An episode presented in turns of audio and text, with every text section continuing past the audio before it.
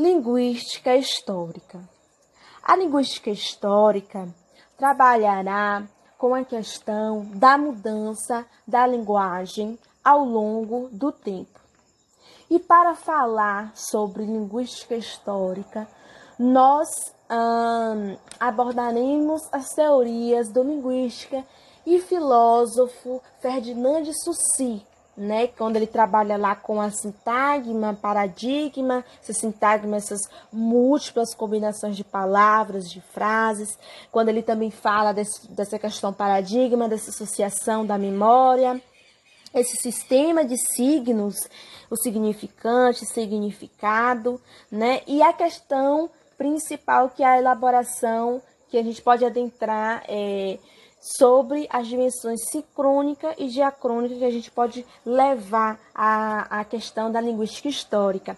Quando ele trabalha com sincronia, essa questão de estrutura, e quando ele trabalha com essa diacronia, essa questão de transformação da língua decorrente, né, mediante associações históricas. Ou seja, uh, ele trabalhará com a sincrônica diacrônica, mas ele focará mais na diacrônica. Bom, como é o caso do pronome você, que foi ao longo do tempo, é um exemplo, né, que foi ao, que foi ao longo do tempo mudando. O você, o você, o ser, você e o VC.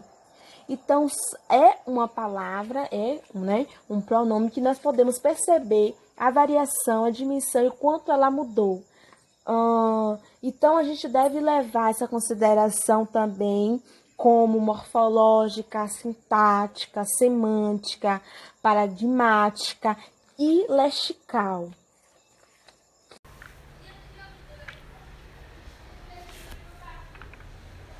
Linguística histórica. Antes de iniciar a nossa aula acerca da linguística histórica, é preciso ressaltar o conceito de linguística histórica e o que o distingue da historiografia linguística. Bem, Faraco, 1998, disse que uma coisa é estudar a história de uma ciência, recuperando suas origens e seu desenvolvimento no tempo, o que compete à história da linguística ou historiografia linguística. Outra coisa é estudar as mudanças que ocorrem nas línguas humanas à medida que o tempo passa, atividade específica dos estudiosos de linguística histórica. Dessa forma, podemos entender que a linguística histórica funciona dentro do campo dos estudos linguísticos como uma espécie de arqueologia e, a partir de pequenas pistas, busca-se descobrir fatos do passado. Os falantes nativos de uma língua normalmente têm dificuldade de identificar e de entender que a língua está sempre mudando isso se dá porque nós temos sempre a sensação de que ela está pausada, repousada. São poucas as situações em que podemos identificar, perceber. E uma delas é a exposição a textos antigos. Se recorrermos, por exemplo, a textos como o dos Lusíadas, iremos nos deparar com palavras arcaicas, cantigas de amor, do galego português e com a sintaxe rebuscada. Diariamente, podemos perceber, identificar características de que a língua é dinâmica que está sempre em constante movimento. E essa falsa sensação de estabilidade linguística por nós vivenciada faz com que a nossa observação da linguagem mudando no tempo tenha sido algumas vezes confundida com decadência. Faraco mostra que não é incomum que os falantes, ao desenvolver essa consciência sobre as mudanças sofridas na língua, esbocem atitude negativa, pois muitos entendem esta mudança como empobrecedora, que vai degenerar a língua, transformando-a para pior. Porém, o autor mostra, por outro lado, que alguns falantes acreditam que a mudança significa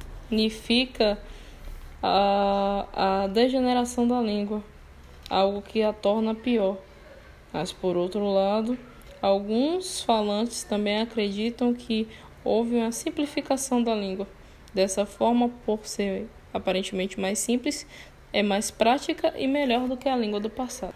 Por esses e outros motivos, atualmente os especialistas em linguística histórica não operam mais nem com a tese da mudança, que significa avanço, nem com a tese de que corresponda a qualquer grau de decadência.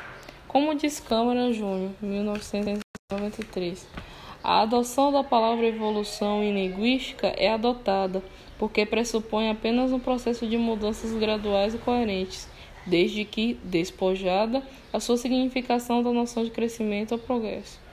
É por este motivo que Faraco alerta para o fato de que quem se inicia em linguística e história, como qualquer cientista social, precisa estar particularmente atento para evitar transferir juízos de valor do senso comum para o trabalho de descrição e de interpretação dos fenômenos linguísticos. Porque esses juízos não têm, na maioria das vezes, base empírica e não passam de enunciados preconceituosos. O motivo pelo qual muitos falantes desenvolverem a imagem estática da língua é por conta disso das mudanças linguísticas acontecerem de forma lenta. Trata-se de uma percepção, conforme Faraco, que deriva também da nossa experiência com a escrita, que é uma realidade mais estável e permanente do que a língua falada. Os estudos acerca da linguística história foram introduzidos no Brasil no início do século XX. A partir da introdução do estruturalismo no Brasil, na década de 60 do século XX, foi sentido certo rompimento entre os estudos históricos e os que se referiam a o aqui e o agora da língua. Distanciamento este alicerçado na dicotomia sincronia e diacronia cunhada por Ferdinand Saussure, 1916. Portanto, a ideia principal de um especialista dentro da linguística histórica é buscar no passado evidências que possam explicar os fatos presentes na língua. Uma das mais importantes pesquisadoras brasileiras da área de linguística histórica, Rosa Virginia Matos e Silva, disse que os nossos sons do presente são ecos do passado. Trata-se, portanto, em última análise, buscar explicações históricas para os fatos presentes na língua, delineando o percurso histórico de fenômenos linguísticos específicos. Segundo Will Labov, o fundador da sociolinguística, linguística histórica consiste na arte de fazer o melhor uso de maus dados. O que ele quis dizer com isso é que os dados com que o linguista que prescruta a história da língua tem que lidar nunca são ideais, porque são frutos da escrita, em uma época em que não havia tecnologia para guardar a fala. Assim, o especialista nessa área está sempre lidando com o problema crucial de relacionar fala e escrita, uma vez que a escrita da nossa sociedade e em todas as outras que se conhece não reflete diretamente a fala, ou seja, não se trata de uma transcrição fonética. Neste sentido, a construção da metodologia é um imenso desafio para esta área, uma vez que a escrita das épocas passadas fornece apenas pistas, indícios de como a fala daquela época teria soado, mas não certezas absolutas. Uma das maiores dificuldades enfrentadas pelos que escolhem se dedicar à linguística histórica diz respeito ao acesso aos dados. Quanto mais antigo é o período recortado para a pesquisa, maior a dificuldade de acesso. É quase impossível trabalhar diretamente com a documentação remanescente, porque esta fica guardada e arquivada com obras raras, como aliás não poderia deixar de ser, em seções de reservados das bibliotecas e de arquivos, conforme Matos e Silva. Vencida a dificuldade de acesso ao documento, nem sempre é automático o acesso ao texto em si, uma vez que é grande também a dificuldade de leitura dos manuscritos, devido ao fato de que, sendo os mais antigos na maioria manuscritos, apresentam frequentemente problemas de decifração de grafia, agravados por problemas de conservação. Paralelamente à resolução do problema de acesso aos dados, o segundo grande desafio ao profissional de linguística histórica é construir, a partir das pistas deixadas pelos textos remanescentes, hipótese bem fundamentada a partir das teorias linguísticas disponíveis. Atualmente, duas teorias se colocam principalmente como recursos de explicação da mudança linguística: a sociolinguística quantitativa, de William Labov, e a teoria gerativa de Noam Chomsky. Para os sociolinguistas, há basicamente dois fatores que interferem em uma mudança: os linguísticos e os extralinguísticos. Nessa perspectiva, a mudança é resultado da heterogeneidade das realizações linguísticas em sociedade. Labov aponta como forças que conduzem o continuado movimento da mudança linguística. Os fatores externos à estruturação firmemente entrelaçada das, das relações internas pelo encaixamento da língua na matriz mais ampla das relações sociais. Trata-se, portanto, de mudanças linguísticas condicionadas por fatores internos, fatores linguísticos, ou externos, extralinguísticos, motivados socialmente. A teoria gerativa de Chomsky, por sua vez, pauta-se em uma teoria biológica da mudança linguística, alicerçada na concepção de que há características universais que já subjazem a todas as línguas humanas.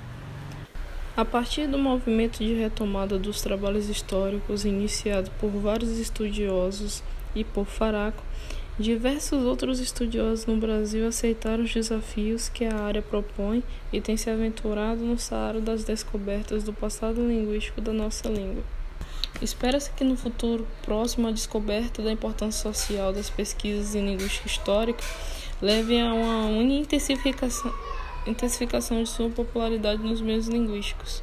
Essa busca por explicações históricas das razões do movimento atual da língua pode trazer por por exemplo, importantes subsídios para o ensino de língua portuguesa na atualidade e para a compreensão da existência e da natureza do preconceito linguístico, bem como ao combate dele, na medida em que mostra que estruturas atualmente discriminadas e consideradas como erradas são, na verdade, fruto da deriva histórica natural da língua, de tendências de mudanças presentes em nosso passado desde a origem do latim e que, portanto, nada tem de ignorância ou fruto de déficit cognitivo.